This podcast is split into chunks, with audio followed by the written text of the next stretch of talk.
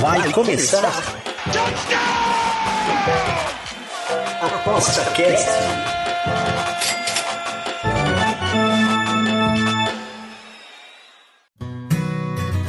O ApostaCast é o podcast semanal do Aposta 10. Os melhores conteúdos, dicas e entrevistas para te deixar craque nas apostas. Saudações a todos que nos ouvem. Aqui é o Bruno Peça, editor do Aposta 10, para mais um podcast no formato entrevista. Hoje trazendo o André Guelph. Ele é diretor-presidente do Instituto Brasileiro de Jogo Responsável, o IBJR, também é sócio-gerente da Betson no Brasil, uma pessoa com boa experiência e trânsito no segmento de jogos e apostas. Me acompanham nessa conversa meu colega jornalista Josias Pereira e meu colega de podcast Bruno Cole, colaboradores do Aposta 10. O nosso assunto será o IBJR, a regulamentação das apostas no Brasil, o mercado e o jogo responsável. Antes de passar a bola para o Josias fazer sua pergunta inicial, Vou pedir ao nosso convidado que, de forma breve, se apresente, apresente também o Instituto e seus objetivos. Olá, André, obrigado por estar conosco. Bruno Josias, boa tarde. É um prazer estar aqui com vocês, eu que agradeço. É uma grande honra poder é, trocar aqui com vocês e contar um pouquinho da, da nossa trajetória e apresentar o Instituto. O Instituto foi lançado em março, é a associação de classe do segmento de apostas, operadores internacionais é, tomaram a, a, decisão de avançar com, com, com a incorporação desse, dessa associação aqui no Brasil no começo do ano, diante do avanço da, das discussões com relação à regulamentação das apostas esportivas no Brasil. E desde então, desde o lançamento, a gente incorporou novos membros ao Instituto e vemos trabalhando em diversas frentes. Acho que a gente vai ter a oportunidade hoje de bater um pouquinho é, de papo sobre, sobre essas iniciativas. Um prazer estar com vocês. Legal, obrigado André, prazer é nosso. Olá Josias, como vai? Fica à vontade para fazer a nossa primeira pergunta.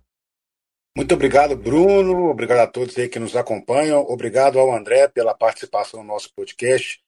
André, eu gostaria de te perguntar, é, começando, que a gente viu que no início do ano teve um grande movimento em relação à questão da regulamentação das apostas esportivas, e muito se falou que o governo é, avançaria nessa situação, e a gente foi vendo as conversas, e agora a gente tem um cenário é, completamente, um pouco mais é, arrefecido, né? a gente não está vendo essas discussões irem muito para frente, é, existe uma pendência ainda dentro do Congresso Nacional de saber se vai ser um projeto de lei ou se vai ser uma MP.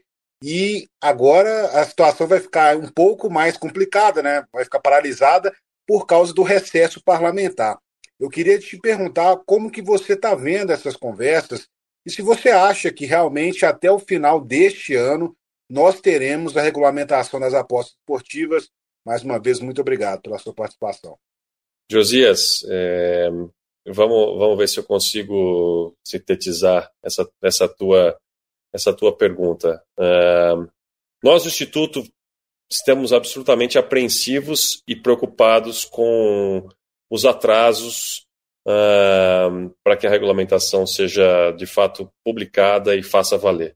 Uh, você sabe que o prazo para que essa regulamentação das apostas esportivas é, tivesse estabelecido, ele está definido por lei.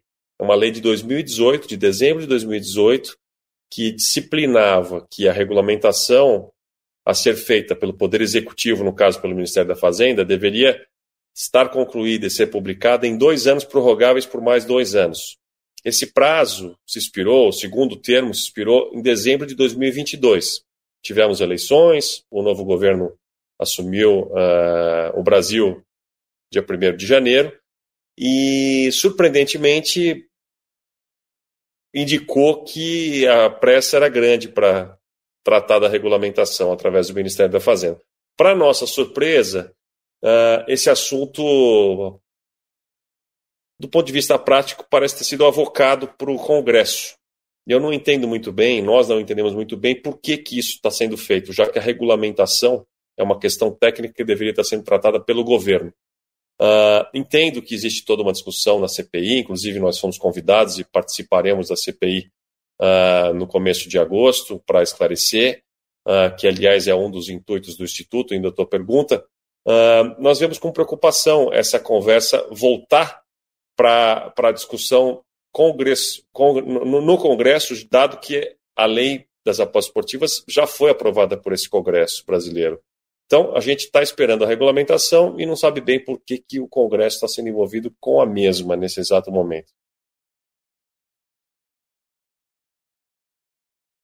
Uma outra pergunta, antes de passar para o Bruno aqui também, é porque a gente sabe, André, que até você externou essa preocupação, que existem duas leis paralelas aí, né? A lei, melhor, não é uma lei paralela, mas sim uma discussão também no Senado agora, depois que essa o ano passado houve uma aprovação dos jogos, né, e também de outros tipos de jogos, categorias de jogos, o jogo do bicho, essas coisas, ela passou para o Senado e nela também estava a questão das apostas esportivas. Só que esse projeto de lei está parado no Senado. E agora tem a discussão também da regulamentação das apostas esportivas, que já é uma coisa que já deveria ter acontecido, mas não aconteceu. Você acha que é, precisa ter uma unificação nesse processo e separar realmente a questão das apostas esportivas dos outros tipos de jogos que estão sendo discutidos, porque o que acontece é que muitas vezes o que eu vejo, também acompanhando no mercado, é que acaba. É, as apostas elas já existem no Brasil há muito tempo, a gente já vê o crescimento das empresas, das propagandas, mas quando coloca tudo no mesmo rol, existe um certo é, conservadorismo também em determinados aspectos da população e tal, de não aprovar as apostas por entender que talvez seja um jogo, o um jogo do bicho, alguma coisa desse tipo. Isso também atrapalha. Você acha que tem que ter uma, uma separação entre apostas esportivas e os outros tipos de jogos? Olha, Josias, a tua pergunta é muito pertinente. Essa confusão a gente vê recorrentemente acontecendo, eh, porque não acompanha esse desenvolvimento de uma forma tão próxima, até profissional, é, que é, o nosso caso. A, a, regulamentação das apostas esportivas ela, ela está pendente em função da aprovação de uma lei. As apostas esportivas são legais no Brasil. Isso foi deliberado pelo Congresso e sancionado pelo presidente da República em dezembro de 2018. É uma situação absolutamente distinta dos demais jogos. Os demais jogos foram aprovados pela Câmara de Deputados e seguem no Congresso pendentes de serem votados, pelo, pendentes de serem avaliados, devidamente debatidos e aprovados, eventualmente, pelo Senado Federal. São duas instâncias.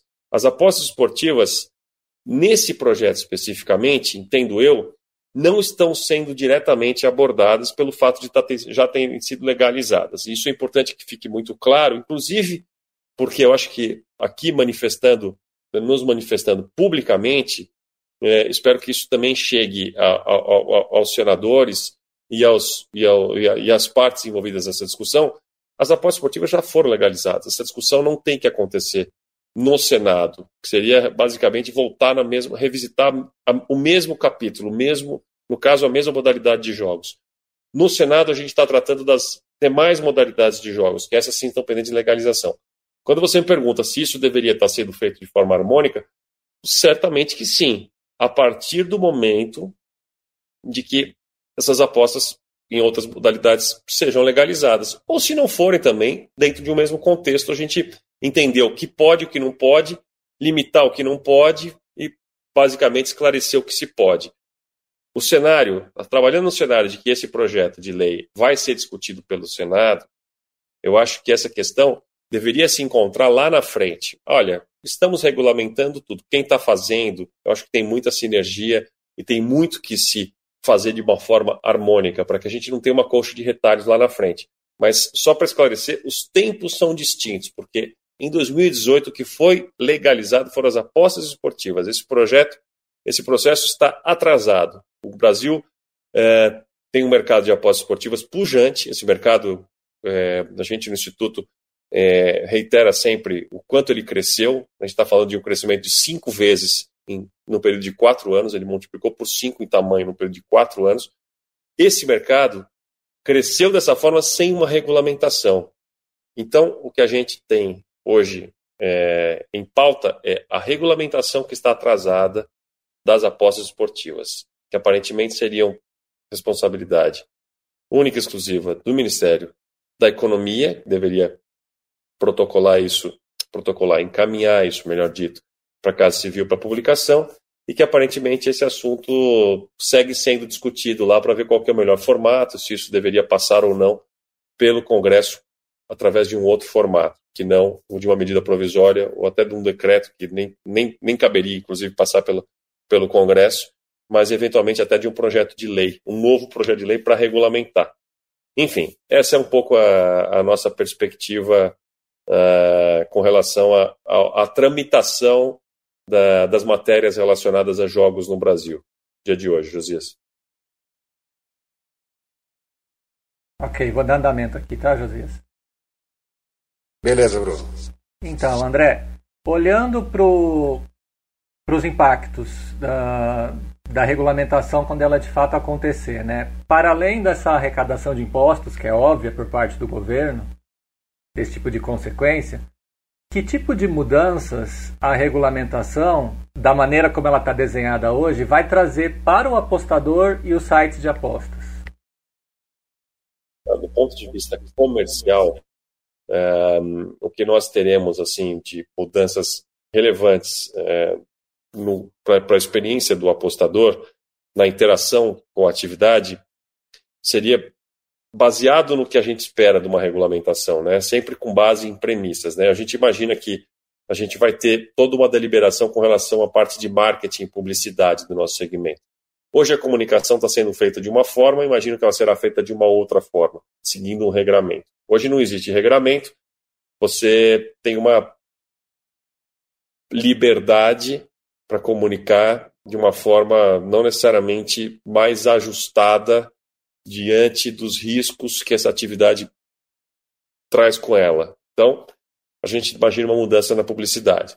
Com relação aos meios de pagamento, eu imagino que poucas mudanças nós veremos, porque hoje o Brasil é um mercado de apostas que basicamente roda em cima do Pix. Não vai ser muito diferente. A gente estima que isso tenha, tenda a trabalhar da mesma forma.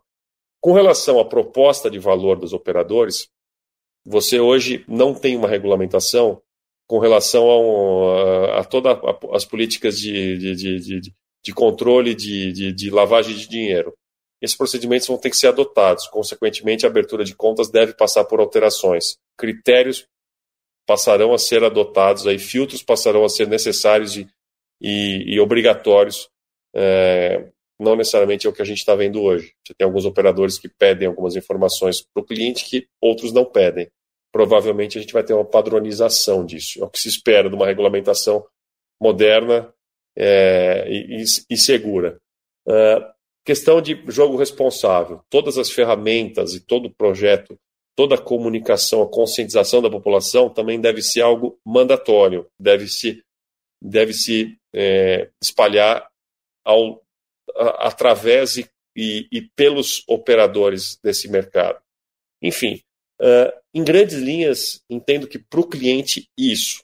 E para o negócio, né, acho que o governo passa a ter controle e monitorar essa atividade e ter capacidade de reagir quando algo foge do, do ideal.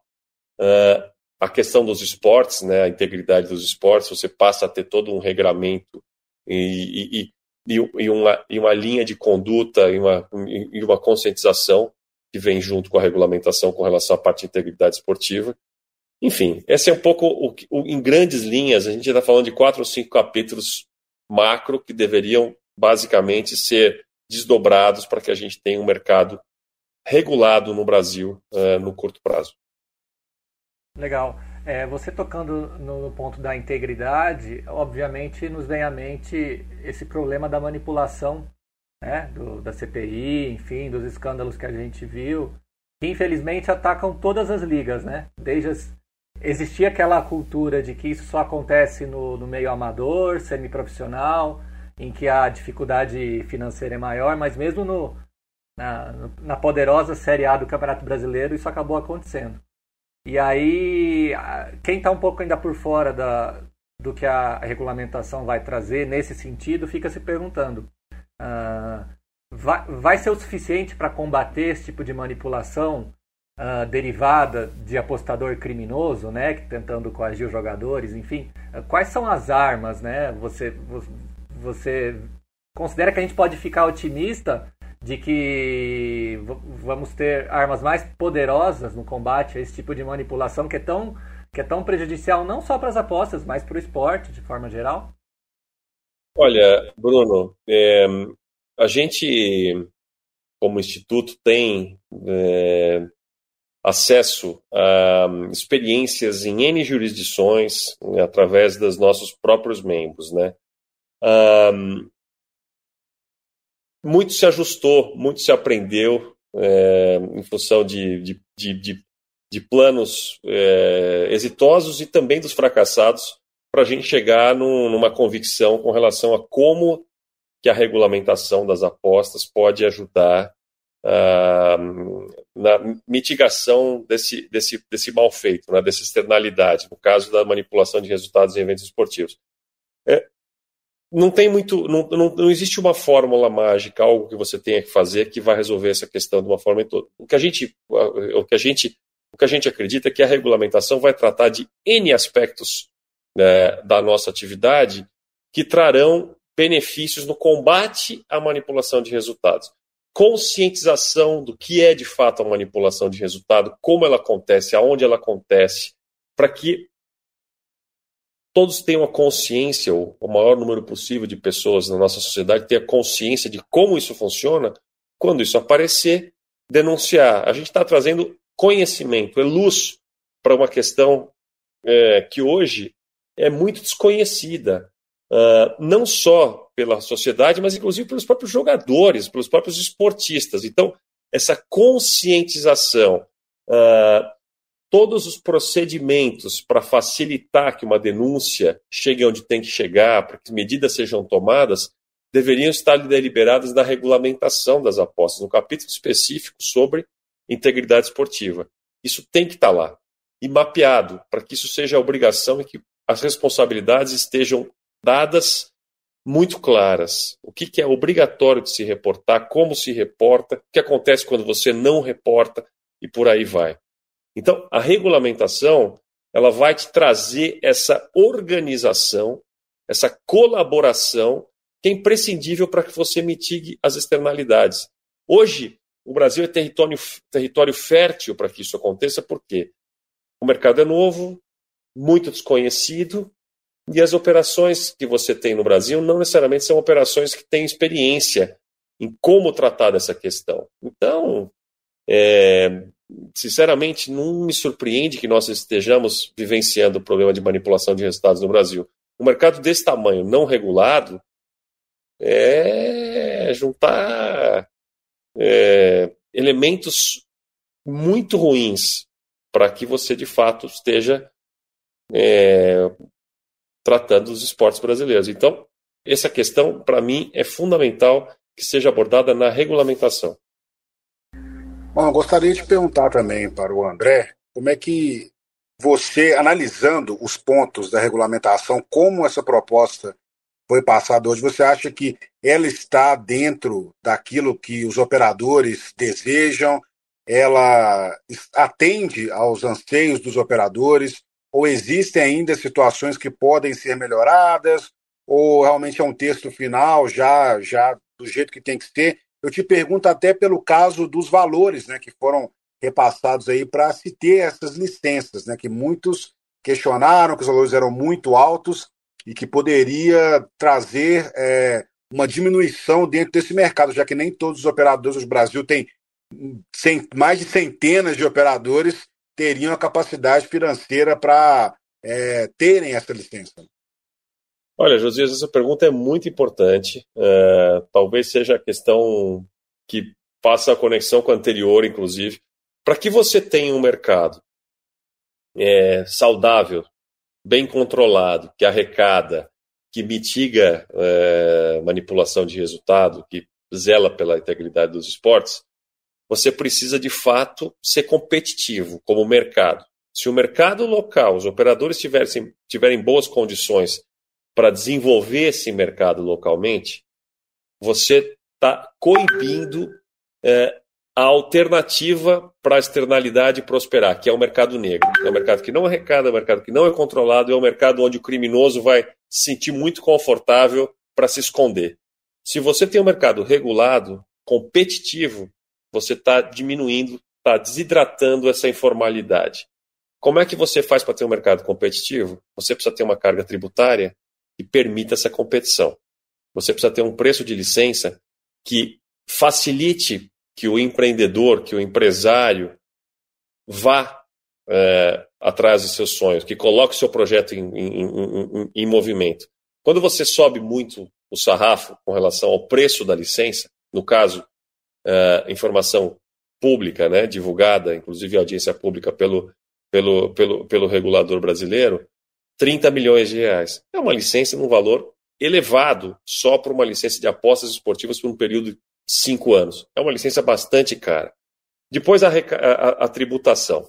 A tributação uh, que a gente, pelos nossos números, ela está acima de 26% é uma tributação extremamente elevada, que está dificultando a vida do pequeno e médio empresário, está dificultando a vida, inclusive, dos potenciais investidores locais para esse mercado. Os grandes players globais têm eficiência suficiente, conhecimento desse assunto, para conseguir voar nessa, nesse, nesse ar rarefeito, que é esse imposto tão elevado. Então, imposto alto facilita a formação de oligopólio. Imposto mais baixo facilita a concorrência. Proposta de valor mais interessante para o mercado regulado. Os impostos que a gente está trabalhando com eles hoje, eles estão acima do que é o ideal. O ideal seria que os impostos estivessem ao redor, de 15% na sua totalidade sobre o faturamento. E hoje a gente está, pelo que a gente, pelo que a gente entende das discussões e do que vem a público, a gente está falando de mais de 26%, que seriam os 16% de imposto direto sobre jogos, que o regulador vem é, comunicando ao mercado, mais PIS, COFINS e ISS. Quando você faz a soma de todos esses impostos sobre faturamento, você está falando de, de impostos acima de 26%. São impostos elevados. Estão longe de serem impostos que facilitem a, o desenvolvimento de um mercado é, competitivo local. Quer prosseguir, Josias? Quer passar a bola?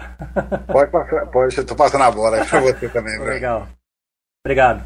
É, André, é, do ponto de vista agora do jogo responsável, que, que é o nome do Instituto, mas acho que para muita gente ainda não está claro né, tudo o impacto, né, a importância desse conceito, dessa ideia.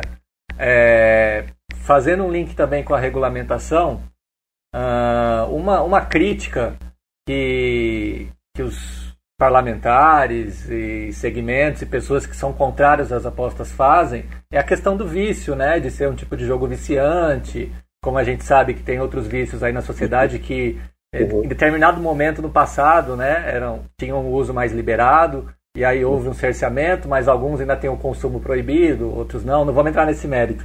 Mas uhum. na questão na questão das apostas, eu acho que é importante a gente esclarecer que todo todo operador né, já tem o dever, a obrigação de praticar o jogo responsável e a regulamentação vai contribuir nesse sentido, inclusive para que os apostadores não sejam tratados uh, como, como um, um, cliente que, que se apostar de maneira compulsiva, né, de uma maneira até doentia, uh, a casa de apostas vai, vai simplesmente lucrar com isso e vai ignorar, né, longe disso. Então, o, que, que a gente pode entender que o jogo responsável é, de fato vai essa preocupação, né, essa promoção, essa educação vai melhorar com a regulamentação? Bruno, é, eu não precisaria de uma lei que proibisse de jogar lixo na rua para não jogar lixo na rua, mas a lei existe. Por quê? Para que todos não joguem lixo na rua. Nas apostas esportivas, você tem operadores que, independente de regulamentação no, no Brasil, estão recebendo apostas de apostadores brasileiros e tomam as devidas precauções com relação ao jogo responsável. Monitoram o comportamento de seus clientes e, quando tem algo que seja suspeito, é, oferecem ajuda, bloqueiam, enfim, tomam N medidas responsáveis para lidar com essa com essa externalidade da nossa atividade, que é de fato a dificuldade é, do consumidor em lidar com o consumo do nosso produto, no caso, produto de entretenimento, no caso, as apostas. A regulamentação vai fazer com que isso seja obrigatório para todos, vai definir muito claro, é, para evitar é, que uns entendem de uma forma, de outros de outra, que isso, qual que é o procedimento que deve ser adotado entre todos. O que, que deve ser feito com relação à compulsão? Como vamos tratar isso? Conscientização, é, ferramentas para identificação, monitoramento para bloqueio, autoexclusão, contato com a família, oferece, é, ajuda direta é, e por aí vai. Projetos, inclusive, que a gente está olhando para eles hoje, o Instituto é muito recente, mas a gente está olhando para projetos específicos para tratar é, do, do, do, de jogadores em, em, em situação uh, mais extrema e por aí vai. Regulamentação vai olhar para isso, deveria olhar para isso, melhor dito, é, de uma forma prioritária.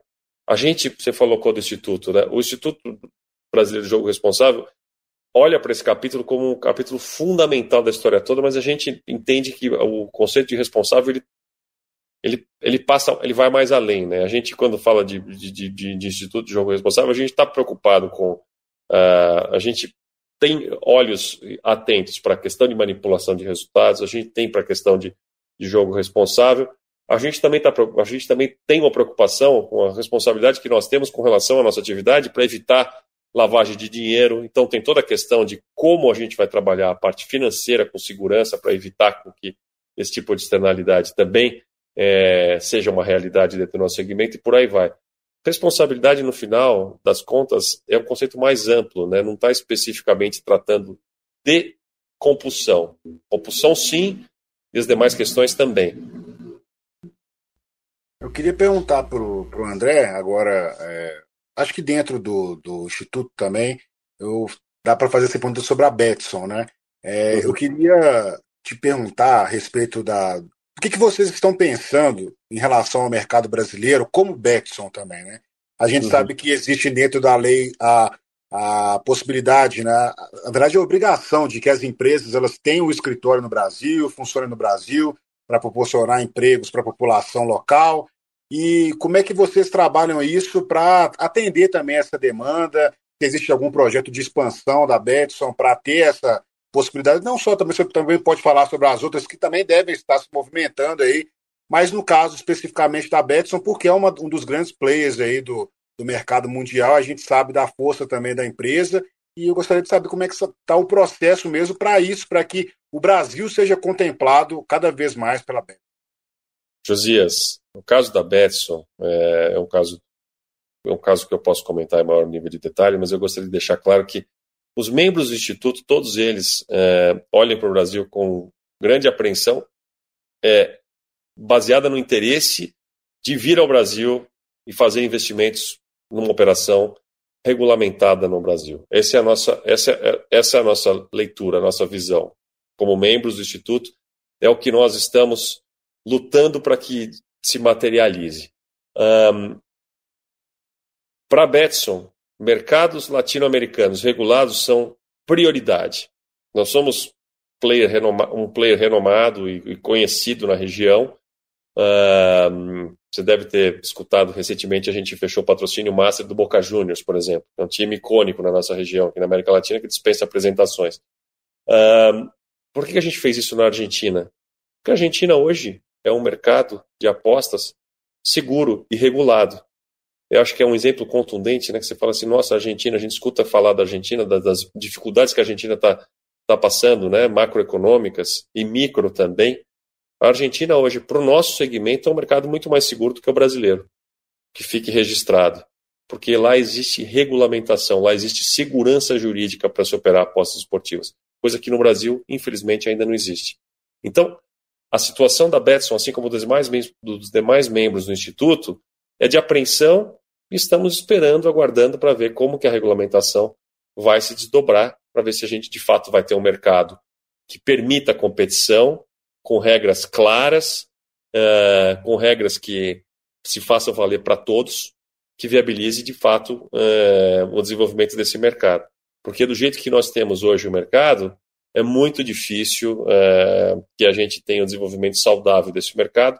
E esses operadores, membros do Instituto, que, que, são licenciados em outros mercados, em outras jurisdições ao, ao redor do mundo, têm muita preocupação com a forma como esse mercado vem se desdobrando hoje, porque as externalidades elas estão acontecendo sem qualquer tipo de cuidado. A gente está absolutamente exposto com o mercado. E isso é um risco para os operadores, é, para os operadores que estão que estão baseados é, em, em, outras jurisdições com intenção de vir ao Brasil, né? Sem dúvida. Obrigado, é, André. E só para parabenizar, porque ficou bem bonito lá o, a Betson no Boca Juniors, combinou bem com a camisa lá, ficou bonito. A camisa da Suécia. Isso. É um desafio, né? Quando entra um, um, patrocínio master que não destoie, né? O torcedor raiz às vezes fica incomodado quando muda muito a camisa, né? É. Legal. Eu vou fazer então só. Eu tenho a minha última pergunta aqui, tá? O Josias, depois, se quiser depois fazer uma de encerramento, para a gente não tomar muito do tempo do André. É, é sobre um, um, outro debate que o meio das, das apostas tem, tem vivido também, sobre apostas esportivas como investimento ou como uh, um ganho esporádico, né? O lado recreativo versus o profissional, uh, essa, esses discursos que, que, que vemos na, na internet com os influenciadores fazendo propaganda nem sempre muito clara do que realmente as apostas proporcionam, né? Gera um grande debate. Uh, no, no seu entender, a regulamentação também vai ajudar a demarcar né, melhor o que pode ser vendido junto com as apostas esportivas, né, quanto aos seus ganhos, ou ainda é um terreno uh, muito poroso, muito fluido, em que é preciso maior maturidade do mercado brasileiro para lidar com, com, com esses desdobramentos? Bruno, a regulamentação tem que tratar dessa questão urgentemente. É uma excelente pergunta. Essa é uma perna fundamental é, do, do, que sustenta o Instituto, é, um dos, é uma, é uma das, das nossas pautas, a regulamentação da comunicação. Hoje, um, se você entrar no nosso perfil no LinkedIn, você vai ver que a gente subiu lá o nosso código de conduta, que os operadores, membros do Instituto, eh, se comprometem a seguir. Isso vale para a gente, dentro do nosso quadradinho, né? A nossa pretensão é que algo parecido a nossa expectativa, melhor dito, é que algo parecido seja replicado no âmbito nacional, seja diretamente a partir do governo, ou como ele indicou, ou eventualmente, inclusive em colaboração com, com o próprio CONAR, para disciplinar como a comunicação do nosso segmento vai ser, vai ser trabalhada. E dessa uh, e desse regramento, provavelmente, é o que a gente espera, teremos um capítulo para tratar das mensagens. Porque como você bem colocou, hoje o mercado o mercado está absolutamente solto e a gente vê qualquer tipo de, de, de, de, comunicação sendo feita, inclusive falsas promessas de que isso é uma que esse que, que, de, colocando a aposta como uma, uma fonte de renda incremental, como um, um estilo de vida. Isso não faz o mínimo sentido. Quem ganha dinheiro com aposta é casa de aposta. Eu costumo dizer essa frase muito dura.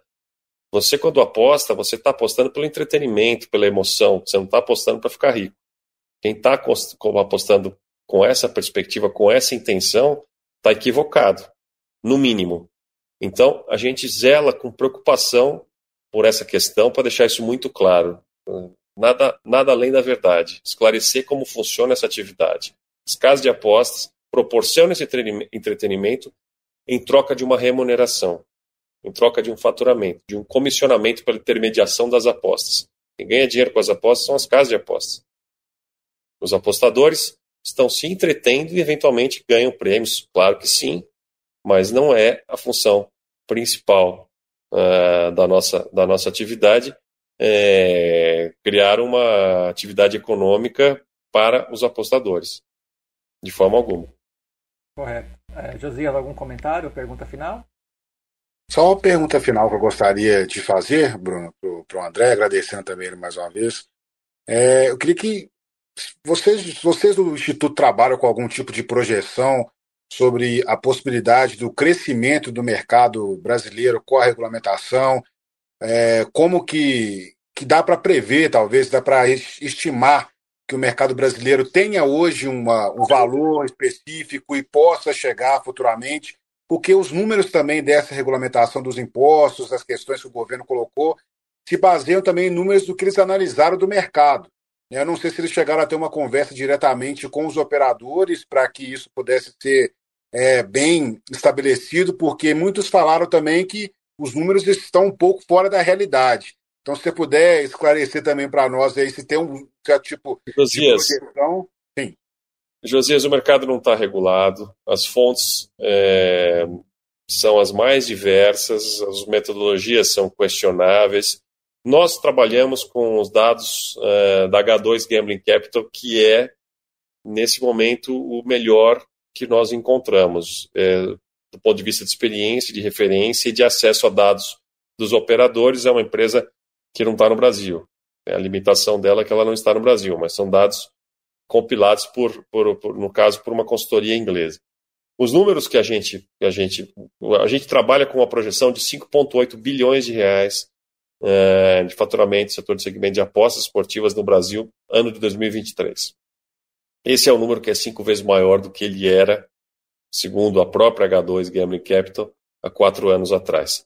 Esse mercado deve é, dobrar de tamanho nos próximos dois, três anos. É, ele já cresceu cinco vezes, ele deve dobrar em cima da base atual, aí projeção de 2023, mais duas ou três vezes. Então, esse mercado ele segue em crescimento, ele deve ter, é, tá no, um pouquinho, ele é ainda é incipiente, deve estar tá próximo da metade da nossa, do, do, do, do seu potencial, é, dadas as condições ideais de desenvolvimento do mercado competitivo, né? Mas ele tem muito para crescer ainda, apesar de já ter crescido muito. E vai ter algumas promoções aí da Betson para a Copa do Mundo Feminina. que, que vocês estão, só para agora para fechar mesmo, o que vocês estão pensando aí sobre essa Copa do Mundo Feminina, que a cada ano, cada nova edição vem ganhando mais popularidade também, né? Eu acho que isso também pode ser uma coisa a se pensar também investimento no futebol feminino, né? Eu acho que a Betson também tem esse, esse princípio. É, mas, mas não podemos estar mais de acordo. Eu não vou te dizer exatamente qual promoção, mas você pode aguardar novidades aí para a Copa do Mundo Feminina, sim. Nós vemos com muita simpatia o, o, futebol feminino, inclusive fomos patrocinadores recentemente, massa de um time de um time importante aí aqui no Brasil. Legal, bacana. É, bom, a, a, aproveitando né, esse encerramento, para dizer que essa conversa não acaba aqui, né? A gente espera ter outras oportunidades de conversar com o André. Quem está acompanhando nossos podcasts sabe que o tema da regulamentação não é novidade e estaremos acompanhando. O Aposta 10 acompanha de perto e sempre publica as principais notícias sobre a regulamentação e também sobre as ações do IBJR. Então, vou, vou pedir que quem tiver interesse no assunto uh, e não há apostador que não deva se interessar por ele, né, que fique ligado no nosso site, nas redes sociais. Agradeço novamente ao André Guelfi, agradeço ao Josias Pereira pela participação, o Bruno Col pelo suporte, a assessoria do André também, que que facilitou a presença dele aqui. Obrigado a todos e até a próxima. Obrigado a todos, foi um prazer. Contem comigo. Bruno, Bruno e Josias. Valeu, muito obrigado. André, muito obrigado. Você ouviu ApostaCast, o podcast semanal do Aposta 10. Você, craque nas apostas.